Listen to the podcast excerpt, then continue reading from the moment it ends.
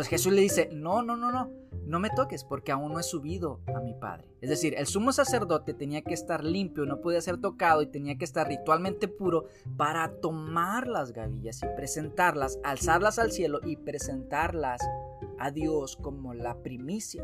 Entonces, de la misma forma, Jesús tenía que estar ritualmente puro para presentarse al Padre.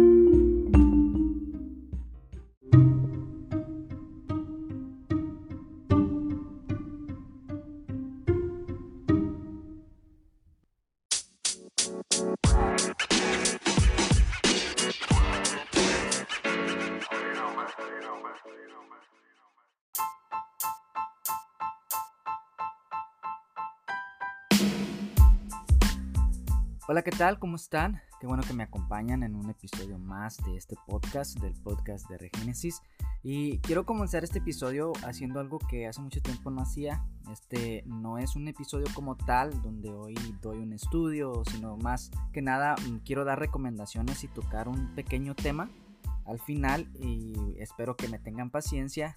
No es un episodio como tal, pero quiero implementar esto. Esto es algo que siempre ha estado en mi corazón poder hacer alternamente con lo que son los episodios del podcast. Es por eso que yo había abierto anteriormente otros podcasts como lo es Punto de Regénesis y el de Raíces porque había temas que quería tratar alternamente a este podcast pero después me di cuenta de que era muy complicado el poder manejar diferentes podcasts entonces y a la vez me di cuenta de que pues muchos de los temas que hablaba en esos podcasts los hablaba en este, en el, de, podcast de Regénesis. Entonces preferí juntarlo todo eh, y hacer ciertas secciones donde hablo temas profundos, temas más eh, en general o temas mm, no tan, no tan profundos sino más sencillos y también dar algunas recomendaciones, ya sea de podcast, de libros, de música, recomendaciones acerca de estudios, acerca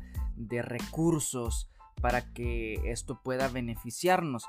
Hoy lo que quiero hacer es esto, es más que nada dar algunas recomendaciones y sí hablar acerca de algo en específico. Estamos celebrando lo que es Pascua y todo lo que es la muerte, la resurrección, la crucifixión y la resurrección de nuestro Señor Jesús. Son tiempos especiales, son momentos donde el cristianismo está enfocado en la obra que hizo Jesús por nosotros y esa es nuestra la, lo que a nosotros nos da sentido, la obra que Jesús hizo es lo que nos hace ser lo que somos. Somos cristianos y creemos y tenemos una fe en el Hijo de Dios, de que Él vino, Él fue crucificado y resucitó al tercer día y esta es nuestra esperanza. Entonces nosotros celebramos esto, nosotros celebramos la victoria de Jesús y estamos en esta celebración. Nosotros en nuestra iglesia celebramos Pascua, celebramos Pesach. No sé cómo es que se haga en las diferentes congregaciones. Yo eh, no estoy muy enterado de lo que es estas celebraciones en el ámbito cristiano.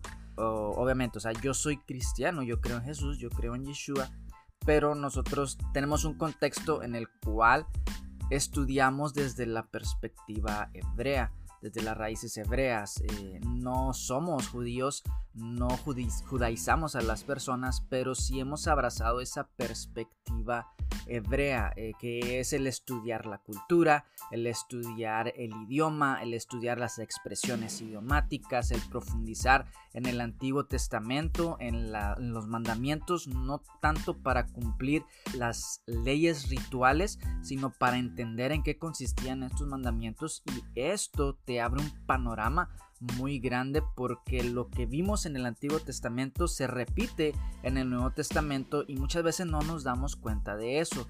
Jesús repitió muchas cosas que estaban escritas en el Antiguo Testamento. Y tenemos mucho esta idea de que Jesús vino a abolir la ley, de que Jesús vino a traer un cambio en cuanto a los paradigmas que se tenían en el Antiguo Testamento, en cuanto a las leyes.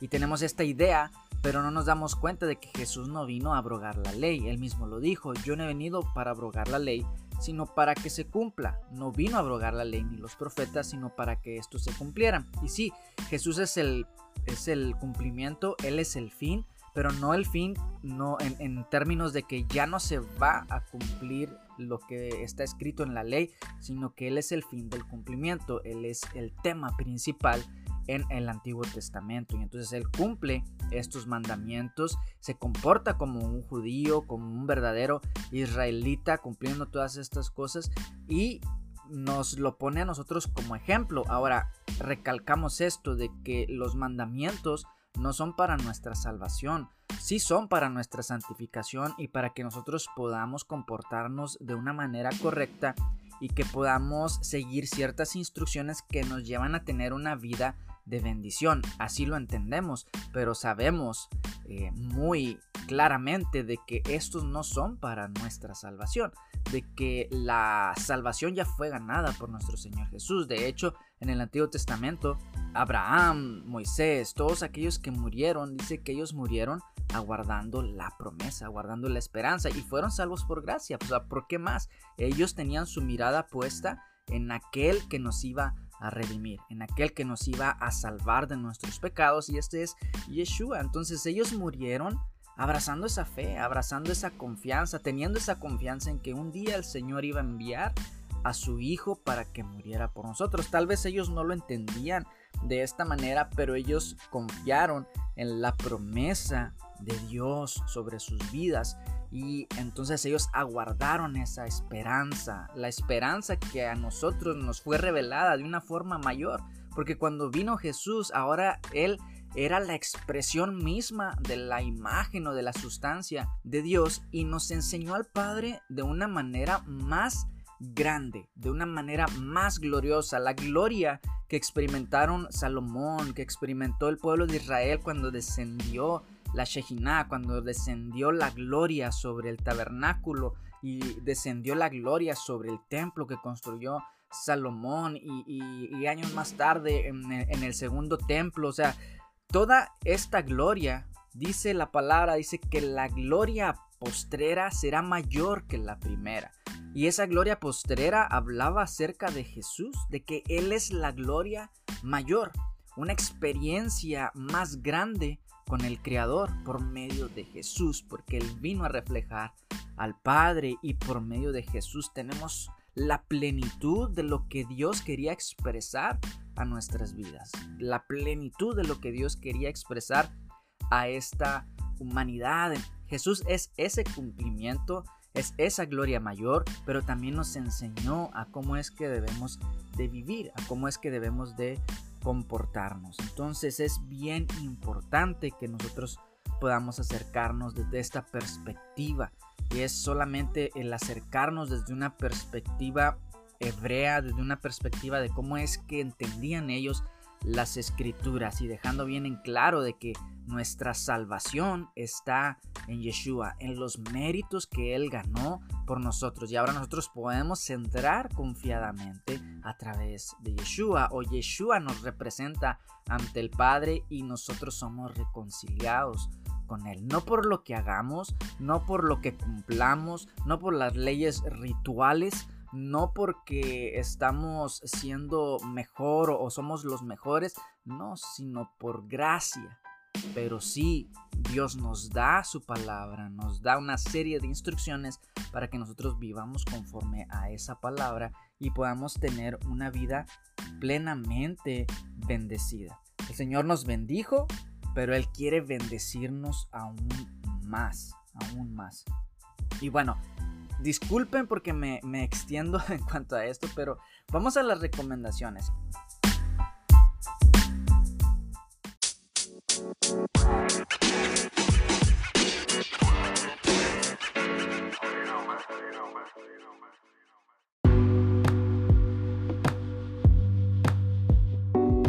Yo quiero recomendar en este episodio un ministerio que se llama Teshuvah de Shubat TV y está bien interesante. Yo estoy estudiando con estos hermanos y son personas que tienen un entendimiento de las escrituras a través de lo que son las raíces hebreas y en lo personal a mí me ha ayudado mucho en momentos donde he tenido conflictos con el Antiguo Testamento.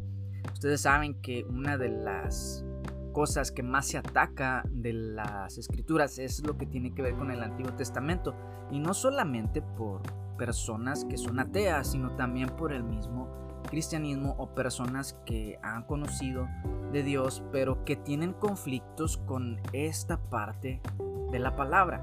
Ahora, la escritura es un conjunto de libros, pero también están incluidos estos que son el Antiguo Testamento, los cinco libros de Moisés, los profetas, los libros históricos y sí, realmente hay textos dentro del Antiguo Testamento que son muy conflictivos.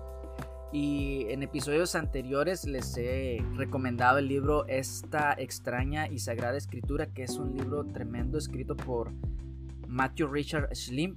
bueno, se los recomiendo. No, no se los iba a recomendar en este episodio, pero se los vuelvo a recomendar. Ya se los había recomendado antes y está muy bueno porque te aclara muchos pasajes. En algunos otros pasajes sí no los alcanza a aclarar de una manera más amplia o más clara pero hace su trabajo y hace el, esfuerzo. Ahora, a mí, como les decía, este ministerio de Teshuvah TV me gusta mucho porque ellos están estudiando lo que son, es el contexto hebreo, pero el contexto cultural, el contexto de lo que representaba en esa cultura ciertos temas que vemos en las escrituras. Podemos ver temas como de justicia y bondad, temas como de honor y vergüenza, temas como caos y orden. Y si se fijan en muchos de los episodios yo he tocado estos temas porque eso es lo que estamos aprendiendo. Y una de las cosas que a mí me gusta es de que en este momento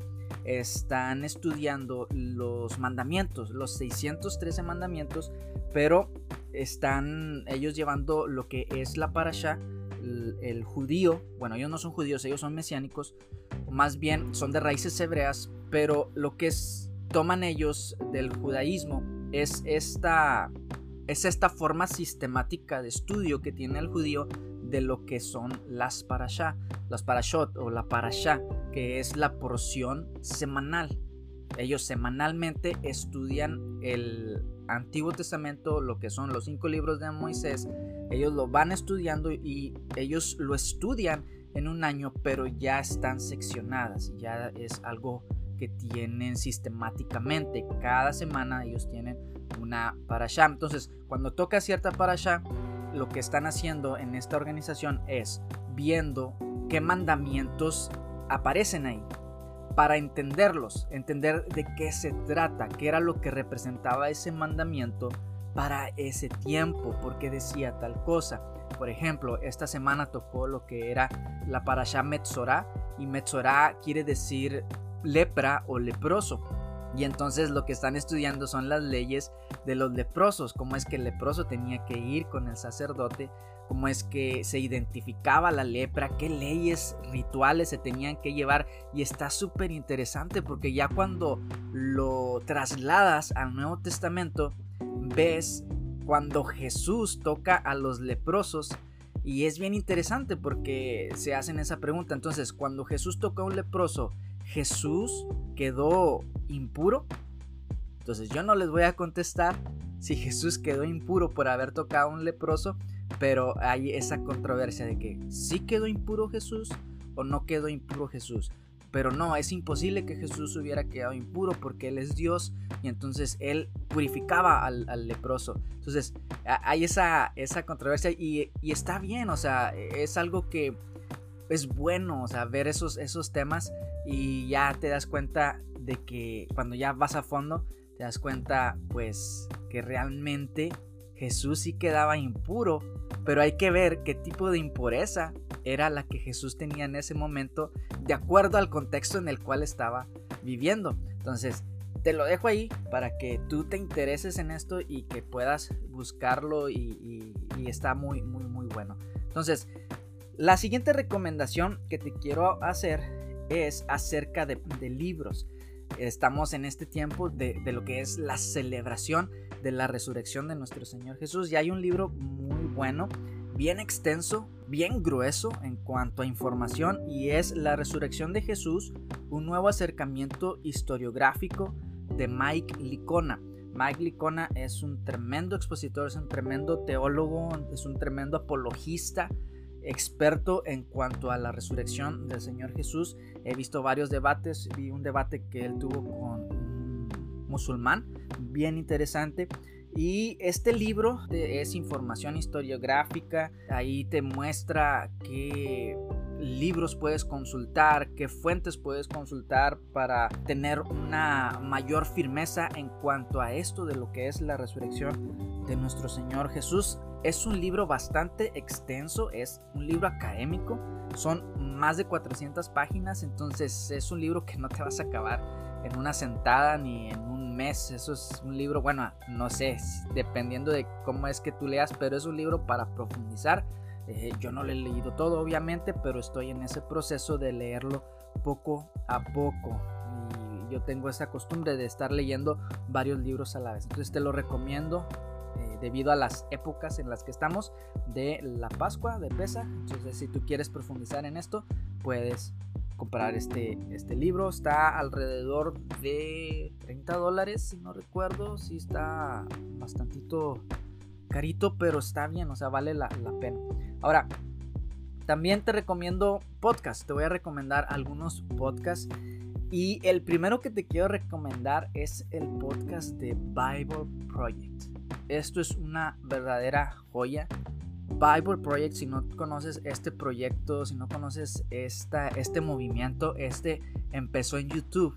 En YouTube, si tú buscas Bible Project en español o en inglés, como tú quieras, si tu primer idioma es el español si tu primer idioma es el inglés, está buenísimo. O sea, te muestran el contexto, igualmente el contexto cultural, eh, te explican la Biblia y pasajes de las escrituras, palabras y todo esto, pero con muñequitos, con dibujos, entonces de una manera en que tú puedas comprender. Para mí es una joya, es, es bien bueno, son videos de 5 minutos, 6 minutos, o sea, son videos cortos, pero bien concisos y que te explican muy bien las cosas. Ahora, yo cuando empecé a ver este canal de YouTube de Bible Project me llamó mucho la atención porque ellos manejan muy bien lo que es el contexto cultural. Entonces, en este podcast, una de las cosas que buscamos es eso, ir al contexto de la cultura en la que Jesús o, en la que estos acontecimientos ocurrieron, los acontecimientos bíblicos. Y a mí lo personal me llamó mucho la atención por eso. Ahora, ya después vi este podcast que, sacó Leo Lozano. bueno, Leo Lozano no necesita recomendación, ya muchos lo conocen, pero el buen Leo Lozano sacó un episodio con este muchacho Marco Arjona, que él trabaja en Bible Project y hay un episodio ahí en Cosas Comunes y está muy bueno. Y de ahí me di cuenta de que están haciendo un podcast en español. Bible Project hizo un podcast en español y Marco Arjona trabaja con ellos. Los creadores de Bible Project son personas bien estudiadas, o sea, ellos conocen muy bien el contexto cultural en el cual se citan las escrituras. Y, por eso a mí me, gustan mucho, porque es un recurso que yo tengo para también traerlo aquí a este podcast. Y, la verdad que está muy bueno. Están empezando con lo que es el, libro de Lucas, el Evangelio de Lucas. Y la verdad te va a gustar. Es una traducción que ellos hacen del podcast en inglés. Este primeramente salió en inglés, pero ya se está traduciendo al español. Entonces está muy, muy bueno. Te lo recomiendo. O sea, no es una pérdida de tiempo. Y hasta ahorita tienen alrededor de cuatro episodios, cuatro o cinco, no mal recuerdo. Pero yo me los aventé todos en un en un día y la verdad que fue de grande bendición. Cómo es que te explican ellos esto de Lucas, lo que está ocurriendo. Entonces, te lo recomiendo. También te quiero recomendar Metanoia. Metanoia es otro podcast de mi amigo Dan Herrera. A Dan Herrera lo conocí en el chat de, que tenemos de podcasters. Ahí eh, entró él y recomendó su podcast y empecé a escucharlo y yo dije, ah, ok, esto me suena familiar lo que él está hablando y, me gustó, me gusta la forma en que él expresa, la forma en que lo hace, bien ameno, bien eh, divertido y, y, te explica muy bien estos contextos también. Él también viene de un contexto de estudiar lo que son las raíces hebreas y lo hace muy, muy, muy bien. Entonces se los recomiendo bastante. Él está empezando en esto, se animó Ahí estuvieron animándolo para que él se aventara a hacerlo y por fin lo hizo y la verdad es de que es de mucha bendición y pues un saludo a estos dos compañeros, tanto a Leo Lozano como a Dan Herrera, que no sé, bueno, si vayan a escuchar este, este episodio, pero un saludo para ellos y los dos son de grande bendición, entonces se los recomiendo a ustedes. Y bueno, ya por fin quiero recomendarles también un episodio mío, un episodio mío que se llama Sábado de Resurrección. Y es de lo que quiero hablar en este episodio. Ahora sí, vamos a entrar a lo que es el episodio y lo que quiero hablar. Pues bueno, fueron casi 20 minutos de recomendaciones de, de hablar acerca de una cosa o de la otra. Así me pasa, pero espero que me tengan paciencia. Este es mi podcast y bueno, aquí yo hago con mi podcast lo que yo quiera. pero bueno, pero me gusta, a veces eh, tengo la idea de empezar de cierta manera y termino empezando de una manera totalmente distinta y me alargo porque abundo en muchas cosas donde quizá no me debería de meter y trato de explicar como lo estoy haciendo en este momento, pero ténganme paciencia. Esto es un podcast y de eso se trata, de uno expresar lo que uno tiene y lo que uno quiere. Pero entonces, ya habiéndoles expresado la primera parte, la primera parte de la introducción que fueron como 10 minutos y después otros 10 minutos de estarles compartiendo recursos y de podcast y de libros.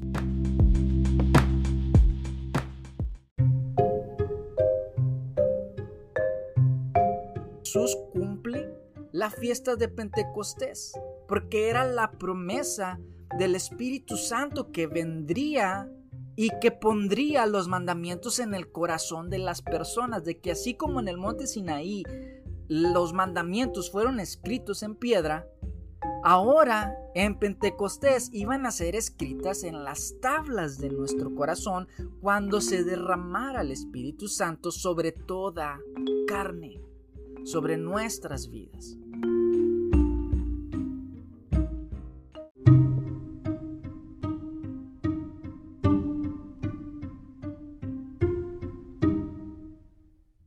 Pues bueno, ahora sí quiero empezar lo que es este episodio y yo quiero empezar recomendándoles el episodio de sábado de resurrección. ¿Por qué quiero recomendarles este episodio? Bueno, como ya les dije anteriormente, nosotros en nuestra iglesia estudiamos desde una perspectiva hebrea. Nosotros celebramos Pesaj, celebramos Pascua, nosotros le llamamos Pesaj, lo celebramos al momento de esta grabación el día de ayer, la noche anterior. Y tuvimos una gran celebración, nos gozamos en la presencia de Dios, cantamos, pudimos cenar Pascua, la Pesaj, junto con nuestra familia. Fue un momento de estar juntos, reunidos como familias, celebrando al Señor. Este año lo celebramos en nuestra casa, en nuestra iglesia, perdón, en nuestra iglesia lo celebramos. Los dos años anteriores lo celebramos en nuestras casas. Recuerden que estos dos años que pasaron fueron años de pandemia. Entramos en una pandemia donde muchos estuvimos, o más bien la mayoría de las personas estuvieron recluidas en sus casas. Hubo momentos donde no pudimos salir de nuestra casa. Recuerdo que fueron dos semanas o más donde literalmente no podíamos ir a ninguna otra parte. Claro, podíamos ir a comprar cosas, comida para abastecer nuestra alacena y poder seguir sin salir si no era necesario. Entonces, mientras duró esta pandemia, que fueron dos años y aún seguimos con esto, ya no hay tantas restricciones como al principio, estuvimos celebrando pesaje en nuestras casas, estuvimos celebrando como familia. Y fue interesante porque no lo habíamos hecho así como iglesia. No lo habíamos hecho de esta manera porque eh, todo era un aprendizaje. Hemos estado todos estos años aprendiendo cómo es que se celebra Pascua con el fin de que llegue un momento en el cual nosotros en nuestra casa podamos hacerlo con nuestras familias, porque esto es como se hacía en el pueblo de Israel. Ellos celebraban Pesaj en sus casas. Sí, había una celebración en el templo, en el templo se comía la Pascua, pero también en las casas se hacía este ritual o esta celebración. Y nosotros así lo hacemos, lo hacemos, lo estábamos haciendo en la iglesia, pero después lo hicimos en nuestras casas y este año volvimos a hacerlo en nuestra iglesia, entonces estuvimos celebrando juntos como familia en nuestra casa, en, nuestra iglesia, casa de oración para todas las naciones y fue un tiempo muy bueno. Ahora, ¿Qué es a lo, que voy? Nosotros, como les decía, hemos abrazado lo que son las raíces hebreas y hemos entendido ciertas cosas que cuando tú te acercas desde esta perspectiva, pues vas entendiendo más lo que es la cultura del pueblo de Israel y por qué es que celebraban ellos estas festividades. Estas festividades les anunciaban algo profético. Estas festividades les anunciaban acerca del plan de Dios con nosotros, con la humanidad. Y entonces estamos en tiempos de celebración, estamos en tiempos especiales, momentos señalados. En la cultura hebrea, a estos momentos señalados se les llama Moadín o tiempos especiales o tiempos del Eterno. Son los Moadín del Eterno. Moadín quiere decir tiempos, estaciones, pero no de una forma cronológica. No está hablando tanto de tiempos cronológicos, sino hablando de momentos especiales, de citas divinas. En el mundo cristiano hoy se recuerda lo que es la pasión de nuestro Señor Yeshua. Nosotros lo llamamos Yeshua porque entendemos que ese es un nombre hebreo, que así se le hablaba, después que así se le nombraba. Después se le puso el nombre de Jesús. Yo no tengo ningún problema con decir Jesús. Hay partes de nuestra, hay ramas de lo que es raíces hebreas que sí ponen mucho énfasis en lo que es el nombre de Yeshua. Y tienen muy en celo esto y muchos no mencionan el nombre de Jesús porque entienden que el nombre de Jesús significa algo. Pero en lo personal y en nuestra iglesia no tenemos un problema en cuanto a si tú nombras a Jesús Jesús o si lo nombras Yeshua. Nosotros hemos decidido nombrarlo Yeshua. Y si ustedes se dan cuenta, en muchos de los episodios yo lo nombro Jesús y a veces lo nombro Yeshua y a veces Jesucristo. O sea, yo no tengo un problema en cuanto a esto porque entiendo que lo más importante del nombre de Yeshua no es la pronunciación, sino conocer el carácter detrás de ese nombre. Lo que significa ese nombre. Yeshua es salvación. Y el carácter de Dios revelado en la persona de Jesús para nosotros es esa, es salvación. Entonces, ya ven cómo es que me voy cuando mm, quiero explicar algo, pero bueno, en el mundo cristiano, como les decía, se recuerda la pasión de nuestro Señor Jesús o de nuestro Señor Yeshua, Hamashiach, el Mesías. Se recuerda su entrada triunfal, la última cena, el juicio, la condena, la crucifixión, las siete palabras, el grito de agonía, las aguas amargas cuando él bebe el vinagre, el consumado es, su muerte y su resurrección. En aquel tiempo, cuando Jesús estaba pasando por toda esta situación de lo que se llama la pasión de Cristo, en ese momento alternamente ocurría que los judíos estaban celebrando las festividades bíblicas.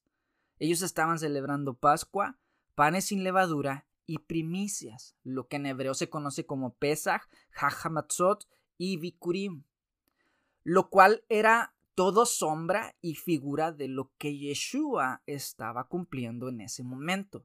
Mientras el pueblo judío estaba celebrando estas festividades, Jesús lo estaba llevando a cabo en su propia vida y estaba haciendo el cumplimiento de lo que por años, por siglos, el pueblo de Israel venía practicando. Era todo un ensayo de lo que realmente iba a hacer Jesús en la cruz. Era un ensayo. Ellos no entendían, ellos lo hacían porque el Señor se los había mandado, pero ellos lo practicaban constantemente, tal vez no lo entendían a plenitud, pero Yeshua lo entendía. Jesús lo entendía. Jesús entendía que lo que el pueblo hacía era el cumplimiento de lo que él vendría a ser. Primeramente su entrega como el Cordero de Pesaj, que quita el pecado del mundo. Él es el Cordero que por siglos el pueblo de Israel comía. Ellos lo sacrificaban, ponían en los dinteles de las puertas la sangre del Cordero, y ellos tal vez no lo entendían a plenitud, pero Jesús vino a cumplir eso. Pesaj, Pascua. Ahora, los tres días y las tres noches que estuvo en el sepulcro, pero su cuerpo no vio corrupción, como los panes leudados, porque después Pesaj está alineado o está entrelazado con lo que es los panes sin levadura, la fiesta de los panes sin levadura. Pesaj se sacrificaba el día 14 entre las dos tardes, o sea, a las 3 de la tarde, y entonces a la caída del sol se comía la Pascua pero también estaba dando inicio la fiesta de los panes sin levadura, que era por siete días. Entonces Jesús al estar tres días y tres noches en el sepulcro, su cuerpo no ve corrupción, como los panes leudados. El pan con levadura nos habla acerca de la corrupción, la levadura habla acerca de la corrupción. Por eso es que se tenían que comer panes sin levadura. Entonces cuando Jesús está en la tumba, su cuerpo no alcanza a ver corrupción no se pudre. Su cuerpo no alcanza a ver esa corrupción que por naturaleza un cuerpo que acaba de morir ve, el cuerpo se empieza a deteriorar después de los tres días. Pero el cuerpo de Jesús no ve, siendo que Él era el pan sin levadura, tanto su vida incorruptible como en su muerte. En estos dos aspectos no se vio corrupción en Jesús, ni en su vida ni en su muerte. Entonces, Él es el cumplimiento de esta festividad. Y el tercero, lo que es las primicias. Jesús estaba haciendo las primicias de los que resucitan, presentándose a Dios como esa gavilla primera que el sacerdote ritualmente puro mesía hacia el cielo. Ok, aquí estamos viendo tres fiestas que se entrelazan. La Pascua que se sacrificaba el día 14 a las 3 de la tarde y a la puesta del sol se comía, dando así inicio lo que era la festividad de los panes sin levadura por siete días, pero dentro de estas fiestas estaba lo que es la fiesta de las primicias o bikurim. ¿Y qué era lo que se hacía en este día en específico? Bueno, en este día en específico el sacerdote o el sumo sacerdote tomaba una gavilla, un homer de cebada es, decir, una gavilla es como un ramo, un racimo de cebada y lo tomaba en sus manos y lo presentaba a Dios como una ofrenda, lo elevaba hacia el cielo. Ahora, esto tiene mucho significado. ¿Por qué? Porque el sumo sacerdote tenía que estar ritualmente puro para presentar la gavilla. Había un proceso ritual en el cual él se purificaba para poder manipular lo que era una ofrenda santa consagrada a Dios. No podía serlo sucio. Ritualmente hablando, ahora también moralmente hablando. Ahora recordemos, una cosa es ser puro ritualmente y otra cosa es ser puro moralmente. Las dos cosas el sacerdote los tenía que hacer. Ese año el sumo sacerdote tenía que estar ritualmente puro para presentar la gavilla.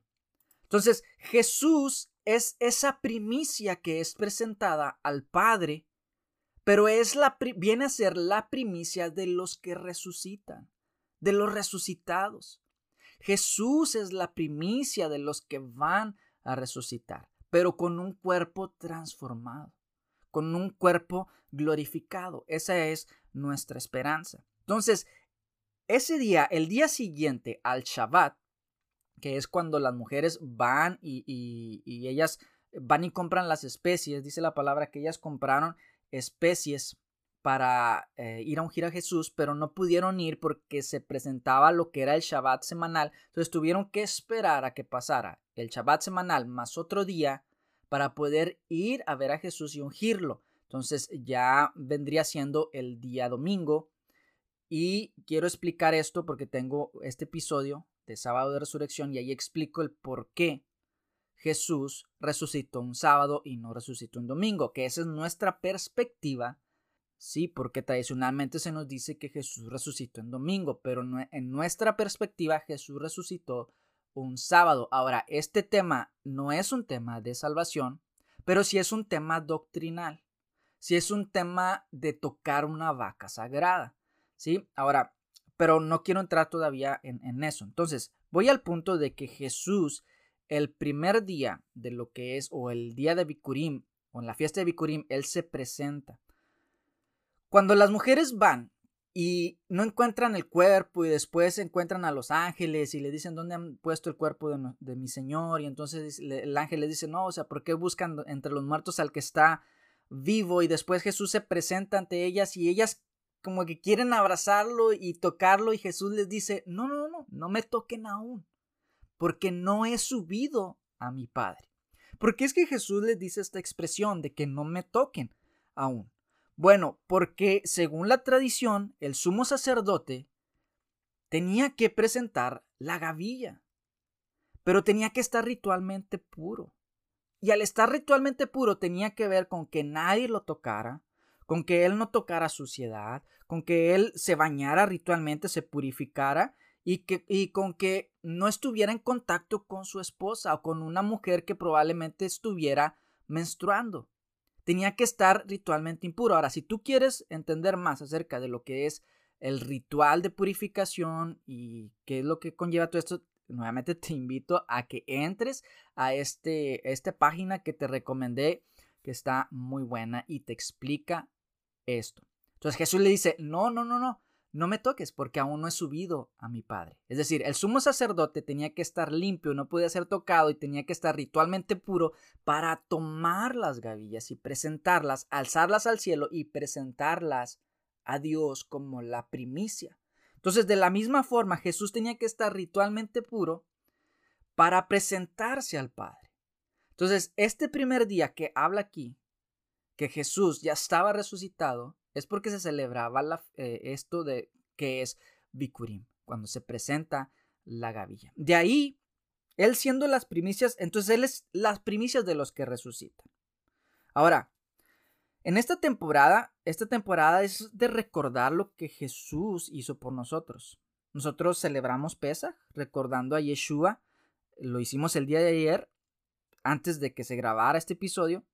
Y este año tocó, nos tocó al mismo tiempo que la Pascua tradicional cristiana. O sea, creo en el cristianismo no se pone tanto énfasis en la cena. Eh, creo que es así, según mi perspectiva, pero bueno, a lo mejor es algo sesgado.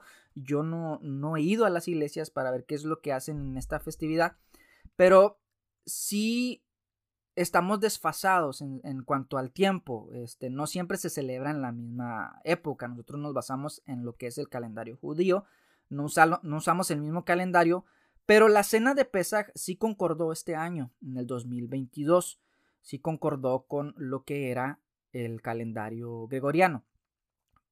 Ahora, la noche en que Jesús se reunió con sus discípulos no era Pesaj, eso fue un día antes de Pesaj, y, y el año en que Jesús murió fue especial en cuanto a ciertos acontecimientos. Pero antes de entrar a esto, continuó con lo que es la ofrenda de la gavilla.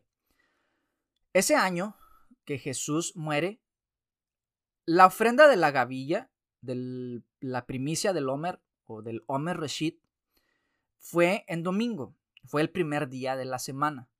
Entonces de ahí se hace un conteo de siete semanas, que son 49. Un conteo de siete semanas, de siete días, son 49. Y luego se suma un día más y viene a ser el primer día. Yo sé que es complicado si no tienes el contexto, y son números. Si tú eres bueno para los números, lo vas a entender, pero si, si no eres bueno para los números, como lo soy yo, que no soy muy bueno para los números, te vas a confundir. Pero entonces se cuentan 7 semanas de 7 días, son 49, y se le agrega un día más y viene a caer nuevamente en el día primero, que es cuando se juntaron los discípulos en el templo, y entonces el Espíritu Santo desciende y es derramado sobre los discípulos y es cuando habla en hechos de que empezaron a hablar lenguas, de que primeramente se escuchó un estruendo y la casa se llenó de la presencia de Dios y se repartieron lenguas sobre ellos y entonces el Espíritu Santo se derramó sobre sus vidas y ellos empezaron a publicar y hablar de las grandezas de Dios en los idiomas de las personas extranjeras que estaban en ese lugar reunidas. Entonces ahí nuevamente Jesús cumple la fiesta de Pentecostés, porque era la promesa del Espíritu Santo que vendría y que pondría los mandamientos en el corazón de las personas, de que así como en el monte Sinaí los mandamientos fueron escritos en piedra, ahora en Pentecostés iban a ser escritas en las tablas de nuestro corazón cuando se derramara el Espíritu Santo sobre toda carne, sobre nuestras vidas. Y ahora esas leyes, esos mandamientos son escritas en tablas de carne, en nuestro corazón. Nuevamente Jesús cumpliendo esta festividad. Por eso es que para nosotros es bien importante entender el contexto, entender el por qué los hebreos ponían tanto énfasis en estas fiestas. Y yo quiero que también, si tú no eres de raíces hebreas y escuchas este episodio, entiendas el por qué para nosotros es tan importante. Nosotros sí creemos en que Jesús cumplió estas festividades porque realmente son sombra, que son figura de lo que Jesús iba a ser, es verdad, es cierto, pero queremos entender, porque es que la palabra pone énfasis en esto. Ahora nosotros celebramos la fiesta, estas fiestas, recordando lo que Jesús hizo, recordando lo que Él hizo. Y no está mal. ¿Por qué? Porque en el cristianismo tradicional se tienen muchos rituales y muchas festividades. Entonces, no está mal cuando tú observas las festividades bíblicas, siempre y cuando no lo hagas para pensar de que eres mejor que los demás porque entiendes esto, o porque estás en un nivel de agrado con Dios mayor que los demás. No, no debe ser así, sino que los rituales, las festividades, las tradiciones forman en nosotros algo cultural, una cultura forman en nosotros un mensaje, nos forman a nosotros, depositan un mensaje en nuestra vida, por lo tanto actuamos de cierta manera. Y es importante, es lo mismo que se hace en el cristianismo. Se lleva a cabo tipos de rituales que ayudan a mantener en memoria una relación con Dios. ¿Cómo es que debe ser una relación con Dios? Es lo mismo que hacen las fiestas. Ahora nosotros desde la perspectiva hebrea hemos decidido celebrarlo así, porque también entendemos que es un mandamiento y porque entendemos que tiene mensaje para nuestra vida. Las fiestas son tanto históricas como proféticas, porque anunciaban acerca de lo que Jesús iba a hacer, pero también tienen un aspecto práctico para nuestras vidas. Cuando nosotros celebramos las fiestas, no solamente vemos el cumplimiento en Jesús, sino también vemos el cumplimiento en nuestras vidas, de que nosotros también debemos de comportarnos conforme a lo que estas fiestas enseñan. Por ejemplo, Pesach nos habla acerca del pacto que nosotros hicimos con nuestro Dios. Habla acerca de nuestra liberación y no solamente acerca de nuestra liberación, sino acerca de que nos debemos de mantener libres es por eso que el pueblo de Israel festejaba constantemente esta fiesta cada año. ¿Por qué? Porque les recordaba la libertad que el Señor les había dado de la opresión en la que estaban en Egipto. Y eso les recordaba que ellos tenían que mantenerse libres y no ser esclavos nuevamente de las naciones extranjeras. De la misma forma nos habla a nosotros del mantener nuestra libertad. Nosotros fuimos libres de la esclavitud del pecado, fuimos libres de la esclavitud de los sistemas del mundo, libres de la esclavitud de nuestro opresor y libres de las cadenas y de la esclavitud de aquello que nos mantenía retenidos en el sepulcro. Que eso es lo que Jesús venció. Entonces, esto nos recuerda a nosotros mantener nuestra libertad, vivir nuestra libertad, gozarnos en nuestra libertad y compartir esta libertad aquellos que están en esclavitud. En ese aspecto tiene una connotación práctica. Podemos practicarlo de esta manera. Panes sin levadura nos habla acerca de la corrupción, de que quitemos la corrupción de nuestra vida, de que quitemos todo aquello que no conviene de nuestro ser, la hipocresía, la altivez, la soberbia, la, la egolatría, todo aquello que nos corrompe y que poco a poco nos va alejando del propósito principal que Dios tiene para esta humanidad. Muchas veces decimos, ¿cuál es mi propósito en la vida? Pero eso es hablar de una forma ególatra, de una forma egoísta, porque lo que debemos de decir es, ¿cuál es el propósito de Dios para esta humanidad? Y entendiendo cuál es el propósito de Dios para esta humanidad, entonces yo me alineo a ese propósito. Es totalmente distinto. Entonces, panes sin levadura nos habla de que nosotros también debemos de ser ese pan, así como Yeshua lo fue en su vida y en su muerte. También nosotros debemos de ser en nuestra vida panes que no ven corrupción, que no se alinean a los parámetros de este mundo, sino que se mantienen en purificación, que se mantienen limpiando y examinando su vida para sacar aquello que no conviene. Ahora, Bikurim, la fiesta de primicia, nos habla también de un aspecto práctico y que podemos aplicar a nuestras vidas. Nos habla acerca de que un día nosotros también vamos a resucitar. Esa es la promesa. Nos habla acerca de que Jesús venció la muerte y por lo tanto tenemos la esperanza de que el sepulcro no nos va a retener, de que el sepulcro no nos va a mantener como mantuvo en el pasado a muchos sino que tenemos esa promesa de que un día vamos a resucitar. Pero también las primicias nos habla acerca de ofrendar a Dios lo primero de nosotros, lo primero de nuestros frutos, porque en eso nosotros reflejamos lo que Dios es para nosotros. Entonces entregamos nuestras primicias, entregamos lo primero al Señor.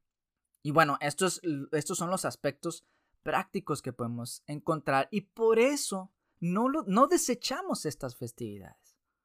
Por eso no decimos, ay, eso es de los judíos, ay, eso es de, de ellos. Y, y veo muchas veces este problema, que muchos nos ven a nosotros como que estamos celebrando estas fiestas porque estamos buscando una aceptación de parte de Dios y estamos buscando una salvación cuando no es así. No estamos buscando la gracia por medio de estas celebraciones. No estamos buscando la salvación.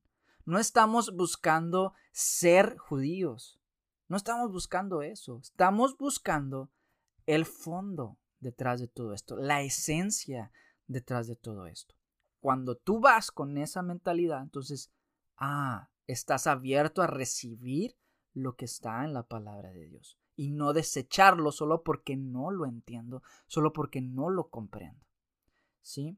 Entonces, es bien importante estas festividades y por eso es que te hablo de este contexto, del contexto del cual yo vengo. Yo no juzgo al que no lo celebra, yo no juzgo a aquel que decide tener otro tipo de rituales. Hay iglesias que tienen tipos de rituales, tipos de festividades, pero si eso habla a sus vidas y a sus corazones y los mantiene dentro de una cultura que está enfocada en darle honra a Dios, yo aplaudo eso. Yo bendigo eso, porque esa persona, su enfoque es en Dios. Su enfoque es en lo que Dios habla a través de eso. Pero también hablo y llamo la atención para que mires esta perspectiva también. De que quizás es extraño porque en el cristianismo no se habla esto, quizá, pero medítalo, pero míralo, obsérvalo. Quizá no para celebrarlo, pero al menos obsérvalo para entenderlo. Y vas a ver una riqueza especial, una riqueza muy, muy, muy buena en, en esto. Bueno, ahora sí, nuevamente, ya para terminar, te recomiendo este episodio de Sábado de Resurrección. ¿Por qué es que nosotros pensamos que Jesús resucitó en sábado? Y aquí lo explicamos en este episodio. Ahora, ya hice este episodio, lo hice el año pasado, tratando de explicar la cronología de la muerte y la resurrección.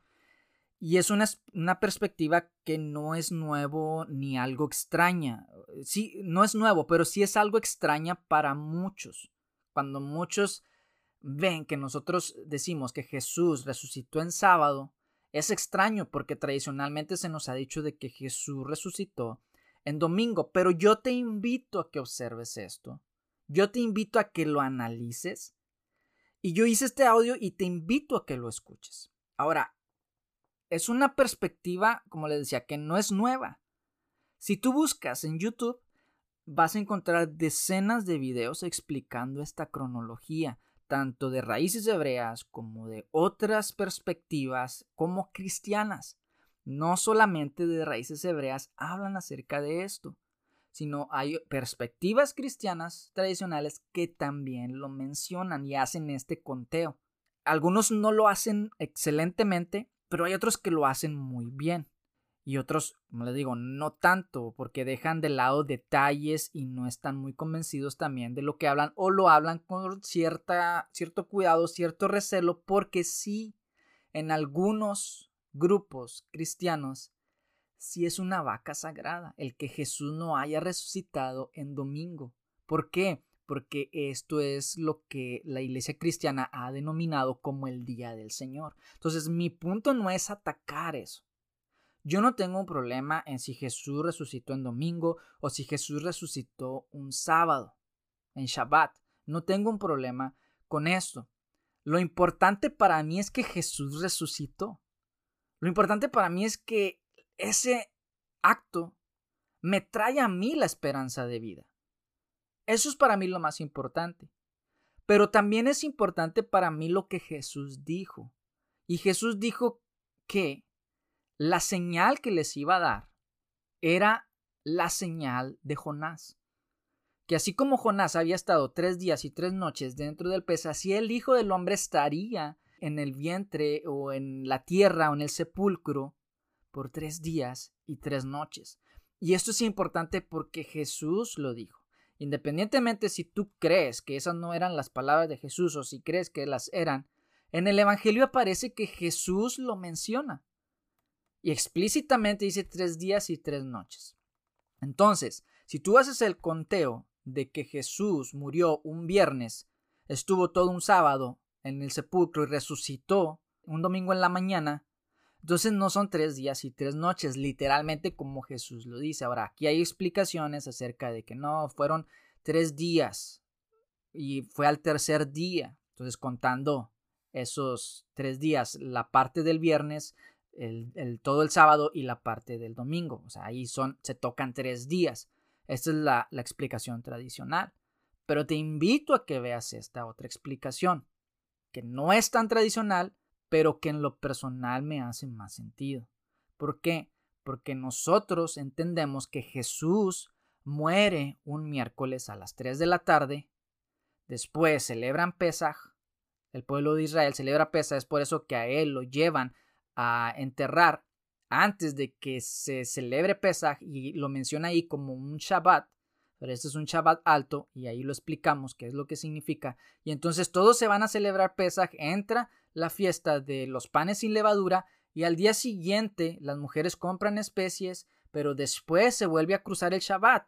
O sea, esto es interesante. El reto aquí, ahora, aquí hay dos, dos cosas importantes. Primero, en lo técnico, el reto para mí es explicar en, un formato audio algo que visualmente también es bien complicado de explicar, porque hay que entender el contexto cultural, los hebraísmos, cuando es que se está hablando de horario romano de horario judío o expresiones idiomáticas. Pero la clave aquí es entender primeramente el por qué es que hay dos Shabbat, que es lo que les estoy mencionando aquí el Shabbat antes de que Jesús muriera y el Shabbat cuando las mujeres compran las especies. O sea, el punto aquí es explicar por qué hay dos Shabbat dentro del mismo pasaje. Miren lo que dice en Marcos 16.1. Cuando pasó el día de reposo, María Magdalena, María la madre de Jacobo y Salomé compraron especias aromáticas para ir ungirle. ¿Cuál día de reposo? Porque si vemos en Lucas 23:56 dice, y vueltas, prepararon especias aromáticas y ungüentos y descansaron el día de reposo conforme al mandamiento. Conforme al mandamiento. Entonces, vemos que en Marcos apenas van a comprar las especias. perdón, sí, van a comprar las especias, pero lo hacen después del día de reposo. Dice, cuando pasó el día de reposo, María Magdalena y María, la madre de Jacobo y Salomé, compraron especias aromáticas para ir a ungirle. Sí, esto era el día de reposo, después del día de reposo. Pero dice en Lucas 23:56, y vueltas prepararon especias aromáticas y ungüentos y descansaron el día de reposo. Entonces, aquí hay una aparente contradicción y esta es la clave. ¿Por qué? Porque en un pasaje te menciona que después del día de reposo, o sea, después Jesús muere y lo van a enterrar porque se acerca el día de reposo, y pasado ese día de reposo, las mujeres van y compran el ungüento para poder ungir a Jesús. Pero vemos en Lucas 23 que ellas vuelven y si prepararon, prepararon las especies aromáticas, obviamente después de haberlas comprado y los ungüentos, y dice, y descansaron el día de reposo. Entonces, ¿cómo está eso? ¿Fue antes o después? Aquí hay dos días de reposo. Y bueno, la explicación es de que si tú entiendes la cultura hebrea, te vas a dar cuenta de que el día de reposo del cual habla, en el cual fueron después de él a comprar las especies, es el primer día de los panes sin levadura. Eso se consideraba como un Shabbat alto. Y esto lo puedes encontrar dentro de los escritos que hablan acerca de esto, los escritos judíos. A esto lo mencionan como el día de descanso o el Shabbat alto. Cada día de panes sin levadura, cada primer día de panes sin levadura es considerado como un Shabbat. Entonces ellos descansan ese Shabbat, celebran la fiesta, comen la Pascua, celebran la fiesta de los panes sin levadura y al día siguiente, ya después de que termina este, este evento, van y compran las especies. Pero regresan y preparan todo y ya no pueden ir a ungir a Jesús. ¿Por qué? Porque se acercaba otro día de Shabbat. Pero este día de Shabbat tiene la particularidad, y dice aquí, que era conforme al mandamiento. Cuando dice conforme al mandamiento, ¿a qué se está refiriendo? Se está refiriendo a el Shabbat semanal, el que ellos tenían por costumbre, el que aparece en los diez mandamientos y que ibas a guardar el día del Shabbat. Eso es a lo que se refiere. Entonces, esta es la clave para entender e indagar más a fondo el por qué en ese momento está hablando de dos Shabbat. Entonces, cuando tú pones estos dos Shabbat, te das cuenta de que no tiene sentido que Jesús haya resucitado un domingo. Entonces, los expertos en esto, que han estudiado esto, se han ido, se han trasladado al pasado, al calendario y darle un recorrido a todo el calendario para ver en qué fechas pudieron haberse acomodado estos eventos en el cual hubiera ocurrido que se atravesaran estos dos Shabbat y que impidiera que las mujeres pudieran ir a ungir a Jesús. Y entonces ellos haciendo este estudio de cuándo es el año que probablemente esto hubiera ocurrido, y los investigadores lo que deducen acerca de esto es que el año 30 después de Cristo fue ese año en el que Jesús murió. Y esta Pascua cayó en un miércoles. De ahí es donde nosotros decimos que Jesús muere un miércoles a las 3 de la tarde, haciendo ese recorrido, haciendo ese recorrido del calendario para darnos cuenta que ese es el único año en que pudo haber pasado. Los años antes, el 29, el 28 o los años después, el 31, el 32, no coinciden con estos eventos. Entonces, de ahí es donde se saca este conteo. Ahora, esta es la explicación más lógica y todo encaja a la perfección, a lo que Jesús hizo, o sea, encaja a la profecía que Jesús hizo sobre los tres días y las tres noches y resuelve el problema sobre los dos Shabbat. Y entonces el momento en que las mujeres van a ungirlo ya lo encuentran resucitado y esto también concuerda con el primer día en que se ofrecían los primeros frutos o el Homer, Reshit, un manojo de cebada que lo mecían y que ya expliqué hace un momento que inauguraba el conteo de 49 días o de 7 semanas rumbo a Pentecostés o, o. Se contaban 7 semanas a partir de que se presentaba la gavilla y se agrega un día más, por lo tanto es Pentecostés. Caería nuevamente el primer día de la semana, que es un domingo, que es cuando los discípulos estaban reunidos en el templo. Entonces, en base a esto es que nosotros entendemos que fue un miércoles. El año 30, en el primer mes del calendario hebreo, un 14 de Aviv, Jesús está reunido con sus discípulos. Al día siguiente Él es entregado, Él es arrestado, juzgado, crucificado, muere a las 3 de la tarde, es enterrado porque se acercaba la fiesta de los panes y levadura, la cual ellos denominaban como el Shabbat alto. Entonces al día siguiente las mujeres van y ellas pueden comprar las especies, pero regresan. ¿Por qué? Porque es el siguiente Shabbat. Entonces, el reto en el episodio que les comparto de sábado de resurrección es explicar algo con palabras en este formato de podcast, algo que en formato de video es muy difícil comprenderlo, porque como lo dije antes, tienes que comprender el contexto cultural, los hebraísmos, las expresiones idiomáticas, entender los tiempos, entender cómo es que funciona el día para los hebreos. Y sacando esto, entendiendo esto, puedes comprender que Jesús lo más seguro es que ha resucitado un sábado para presentarse un domingo como la gavilla, como la primicia de las gavillas de los que resucitaron. ¿Sí? Entonces, espero que no a las, los haya aburrido con esto. Pero a mí es algo que me apasiona el poder sacar esto y, ay, cuando vas hilando cosas y cuando vas armando este rompecabezas, o sea, es algo que, que, wow, dices, la palabra tiene sentido, o sea, cómo es que los, los evangelios, siendo muchas veces tan distinto y hablando desde otra perspectiva, si los juntas y juntas esta pieza, te vas dando cuenta de que la profecía que Jesús dijo, que el mismo Jesús dijo acerca de los tres días y las tres noches, se cumple. Se cumple a cabalidad. Entonces, con esto no estoy diciendo, ay, vamos a cambiar el día de adoración al Señor, ya no va a ser el domingo, va a ser el sábado. No, ese no es mi punto. El punto es, Jesús cumplió esto. Jesús habló con sus palabras y dijo, tres días, esta es la señal que yo les voy a dar. Y lo cumplió. Entonces Jesús cumple todas las fiestas. Jesús cumple lo que, lo que dice y bueno, Jesús nos da esperanzas de que un día Él vendrá y nos resucitará. Entonces, espero que sea de bendición para sus vidas, espero que lo hayan disfrutado y si es así, compártelo con alguien más para que también para ellos pueda ser de mucha bendición y, que puedan ellos también eh, tener ese deseo de querer aprender también estas estas cosas. Entonces, bendiciones y te recomiendo el episodio de sábado de resurrección.